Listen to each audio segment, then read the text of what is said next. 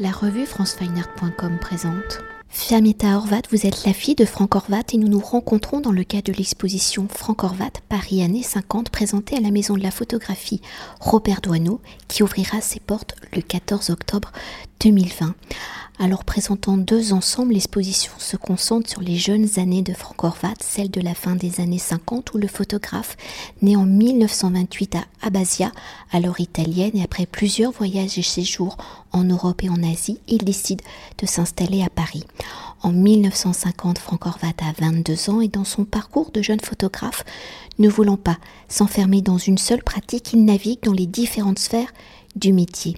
Lors de cette année 1950, une rencontre avec Henri Cartier-Bresson va influencer sa pratique où il décide d'adopter le laïka et d'entreprendre en tant que photojournaliste indépendant un voyage de deux ans en Asie, où les images qu'il réalise en noir et blanc lui valent son premier succès avec notamment sa participation à l'exposition de Family of Men présentée en 1955 au MoMA de New York. Alors c'est dans ce début de reconnaissance que Frank Horvat s'installe à Paris où la ville deviendra pour le photographe un terrain d'expérimentation et de commande. Alors avant de découvrir les deux séries présentées, Peut-on évoquer les débris de Franck Horvat dans cette volonté de ne pas s'enfermer dans un seul champ photographique, de se laisser plusieurs portes et possibilités photographiques ouvertes où tout au long de sa carrière, Franck Horvat sera un habitué des ruptures photographiques. Comment sa rencontre avec Henri Cartier-Bresson va-t-elle influencer la pratique de Franck Horvat Comment le format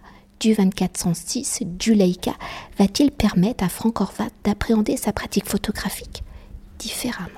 Je pense que oui, son âge est à, est à préciser parce qu'effectivement, 23 ans, il est très très jeune, il a déjà beaucoup voyagé et il revient, je pense, à Paris avec tout l'enrichissement de ce voyage en Inde et au Pakistan et avec cet appétit de voyage. Euh, il arrive à Paris, il, est, il se sent un étranger et surtout, c'est important, il est polyglotte dans le sens où c'est pas qu'il parle plusieurs langues, c'est qu'il a grandi avec plusieurs langues, qu'il pense en plusieurs langues. Et je pense que il, ça explique aussi peut-être son appétit pour les différentes techniques, parce que là vous parliez du, du 24-36. Euh, Effectivement, il a toujours eu cet appétit pour les différentes technologies, les différentes approches à la photographie, parce qu'il il envisage vraiment l'appareil photographique comme une approche, comme un langage, et à chaque fois il est à l'affût de la nouvelle technologie, jusqu'à aujourd'hui encore. Et je pense qu'il y a un parallèle avec cet appétit des langues. Il, pense vraiment, même avec les langues, il dit chaque, avec chaque langue, je pense différemment. Je, suis une, autre personne. Et je pense que c'est un peu la même chose avec les appareils photo, où à chaque fois, il, va envisager, la, voir le monde un peu différemment. Euh, toujours pour dire la même chose, puisque c'est évidemment le, le, vecteur euh, principal et lui-même. Et c'est c'est toujours une curiosité de, tout. Euh, oui, Cartier-Bresson, évidemment, toute sa vie, Cartier-Bresson. C'est le cadrage, euh, la composition, euh, les fameuses photos regardées à l'envers. Ça, ce sera toute sa vie son, son, son, guide, son guide et sa peur et sa crainte d'être reconnu ou pas par Cartier-Bresson. Après, je pense qu'il s'en est beaucoup détaché par des projets qui, que probablement Cartier-Bresson n'aurait pas soutenu, mais pour toujours pour y revenir, toujours assez fidèle. Pour revenir à Paris, donc il arrive effectivement à Paris, il envisage la ville de façon pas du tout pittoresque. Il cherche pas du tout un Paris touristique de carte postale qui de toute façon peut-être n'était pas encore le cas à l'époque. Il voit le, Paris de la ville encore libéré, libre, euh, pleine d'Américains, euh, l'argent, le le striptease la nuit. Enfin, c'est une, ville de commande aussi où les journaux, beaucoup de choses se passent. Alors lui, il arrive de Milan, qui était euh, où les choses aussi. Mais Milan était quand même beaucoup plus abîmé, je pense, que, que Paris. Et pour continuer, pour entrer au cœur de l'exposition que nous découvrirons bientôt, présentée donc à la Maison Douaneau, les deux séries qui sont dédiées à Paris nous révèlent une capitale aux multiples facettes. Alors la première série issue d'une commande pour un magazine américain, en Horvat va montrer un Paris de la nuit, celui des nightclubs et des cabarets fréquentés par les touristes étrangers. Alors s'apparentant à une forme documentaire, comment Franck Horvat va-t-il s'infiltrer dans ce monde de la nuit, dans cette image du Paris à la fois facile, festif, du Paris frivole, comment Franck Horvat réussit-il à dépasser l'aspect entre guillemets voyeuriste et par cette approche psychologique et documentaire du corps de la femme, comment peut-être cette immersion dans le monde de la nuit va-t-elle influencer son approche de la photographie de mode? Je pense que c'est important de voir deux aspects dans cette série de, striptease de la nuit.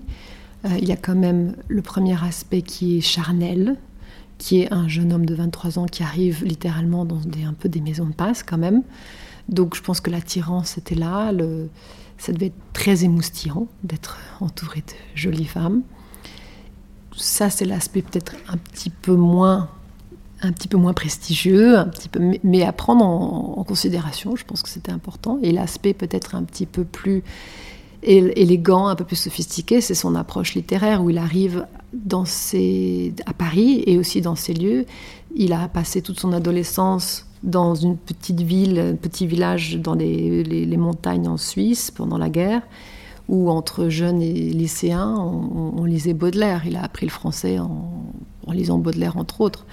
Et donc il arrive en emprunt avec, avec tout, tout, le charnel des poèmes qu'il connaît encore par cœur et qu'il récite encore aujourd'hui je pense qu'il envisage ces corps de femmes, justement, avec le côté langoureux des poèmes de Baudelaire, et avec son, son propre désir. Euh, et pour faire une transition avec la mode, euh, la transition, je pense que c'est vraiment le reportage, parce qu'il est vraiment un. Il vient vraiment du reportage, d'où l'importance du laïka et de, et de la légèreté, et de la, flexibilité du mouvement, et, de la, et surtout ce que, d'ailleurs, ce que Cartier-Bresson lui avait dit, de, l'appareil photo euh, proche des yeux surtout. Et donc, il va envisager les femmes dans la rue, ou dans des lieux, dans les halles, dans des jardins, un peu comme il envisage ces femmes dans le, dans le sphinx. C'est, c'est des femmes qu'il essaie de montrer au naturel. Alors il se trouve que dans la mode, il faut aussi vendre euh, le joli chapeau et la, jolie robe. Mais il veut vraiment montrer la femme. Comme il veut montrer la stripteaseuse, pas avec les plumes sur la tête, mais la stripteaseuse qui s'enlève le maquillage et qui est devant le, ça, l'intéresse toujours plus. Les coulisses que ce que la femme veut montrer en apparence. Ça, toute sa vie, c'est ça. Et est-ce qu'on peut rentrer un peu plus justement dans les coulisses de cette série enfin, particulièrement euh, au Sphinx, parce que hors micro, vous m'avez dit euh, tout à l'heure qu'en fait, il n'a réalisé ses photographies que en quelques heures, seulement lors d'une seule soirée. Oui, donc il est à Pigalle avec son appareil photo. Évidemment, il est refoulé par les, tous les clubs. Euh, je pense que le Sphinx, visiblement, avait peu de clients ce soir-là. Donc, ils ont accepté que ce, paparazzi vienne les embêter. Visiblement, à défaut d'autre chose, les filles étaient un peu amusées par ce jeune photographe euh, plutôt gentil qui les photographiait. Et très très vite, il a senti que sa présence euh, allait devoir être négociée financièrement et qu'il y avait un échange n'était pas fait. Donc il a été un peu mis dehors. Et puis il a senti en, voyant la série que quelque chose était vraiment à faire. Il est revenu et c'était plus le même, euh, le même type devant la porte. Donc il avait plus le même la même crédit, donc euh, il n'a plus, il a plus pu rentrer en fait. Donc c'est resté effectivement une heureuse, chanceuse soirée. Et après, en plus, les filles, il les a revues, bien sûr. Il a retracé certaines, les Yvette, les Rita, il les a retrouvées, il a eu des histoires. C'était le début d'une histoire, ouais. Pour continuer de décrypter le regard que Franck Horvat pose sur Paris, la deuxième série présentée est plus centrée sur l'architecture de la ville, sur la circulation de sa population à travers elle ou à l'aide d'un téléobjectif sous des angles et des cadrages insolites. Il va se focaliser sur les formes, le graphisme de la ville. Alors dans sa recherche des lignes de la ville, comment le téléobjectif, et là on revient sur la technologie, permet-il à Franck Horvat de pointer son regard sur cette géométrie? Et dans cette approche presque surréaliste, voire à la limite de l'abstraction, comment Franck Horvat joue-t-il avec la lumière, les ombres et par ce jeu des formes de lumière, comment exploite-t-il ces différents points de vue? Ça c'est un peu plus difficile comme question parce que c'est un aspect de son travail que j'ai un peu découvert dans cette série, j'avoue. Parce que c'était une série que donc on a qui était plutôt caché.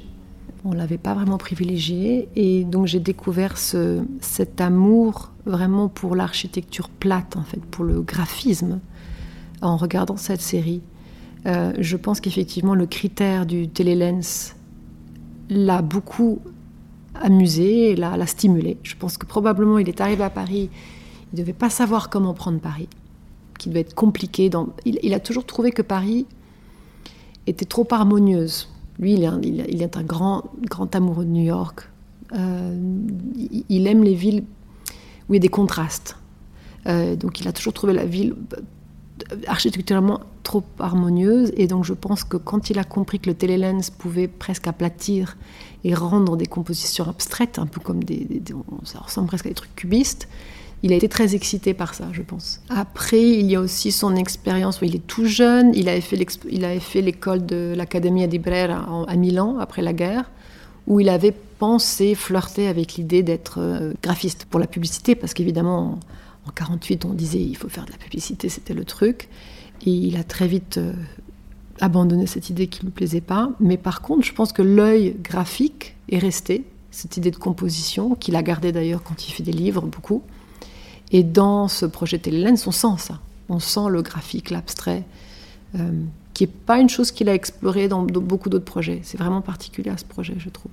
D'ailleurs, en préparant euh, cette interview, j'ai découvert une photographie que je connaissais pas, qui est donc un, point de vue vu du, vu du haut avec ces ombres de ces hommes. Euh, enfin, elle est absolument. Elle est très belle. Cette photo, oui, d'en haut de la Tour Eiffel, où on voit donc des, ombres. Et en fait, on, on dirait, un, ça pourrait être une photo d'un japonais. c'est complètement, euh, c'est presque méditatif. C'est très très beau. Ouais, ouais. Moi aussi, j'étais étonnée.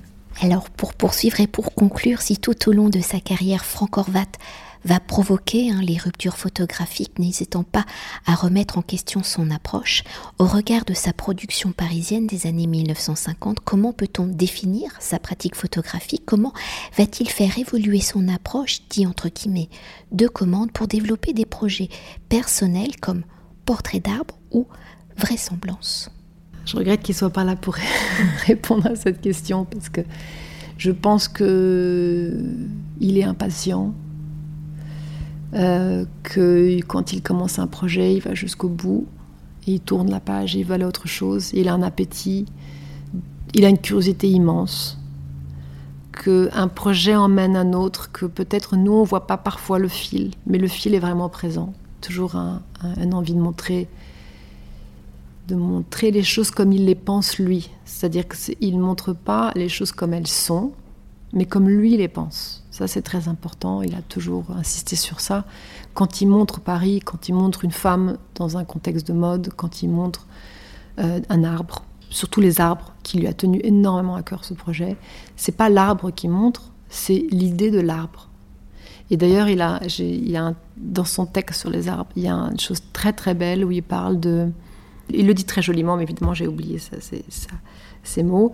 C'est, il dit c'est pas lui qui porte l'image de l'arbre, c'est l'arbre qui lui qui utilise le photographe, qui utilise lui pour polliniser l'idée de l'arbre. Et donc il, trouve que c'est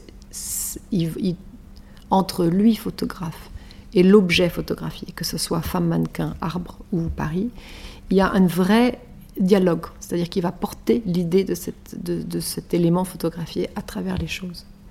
Donc c'est assez euh, c'est pas moi qui conceptualise le truc, c'est vraiment, je pense que c'est quelque chose que lui a écrit beaucoup. Et je pense que ça, c'est vraiment le lien dans tout, dans tout son, son travail. Et oui, il, il, a pensé Paris et il nous a montré comme il pense Paris. Il a pensé les arbres, il a pensé les femmes, il a pensé ce qu'il a pris en photo. Je pense que c'est ça. Merci beaucoup. Mais de rien, à vous aussi. Cet entretien a été réalisé par franceweiner.com.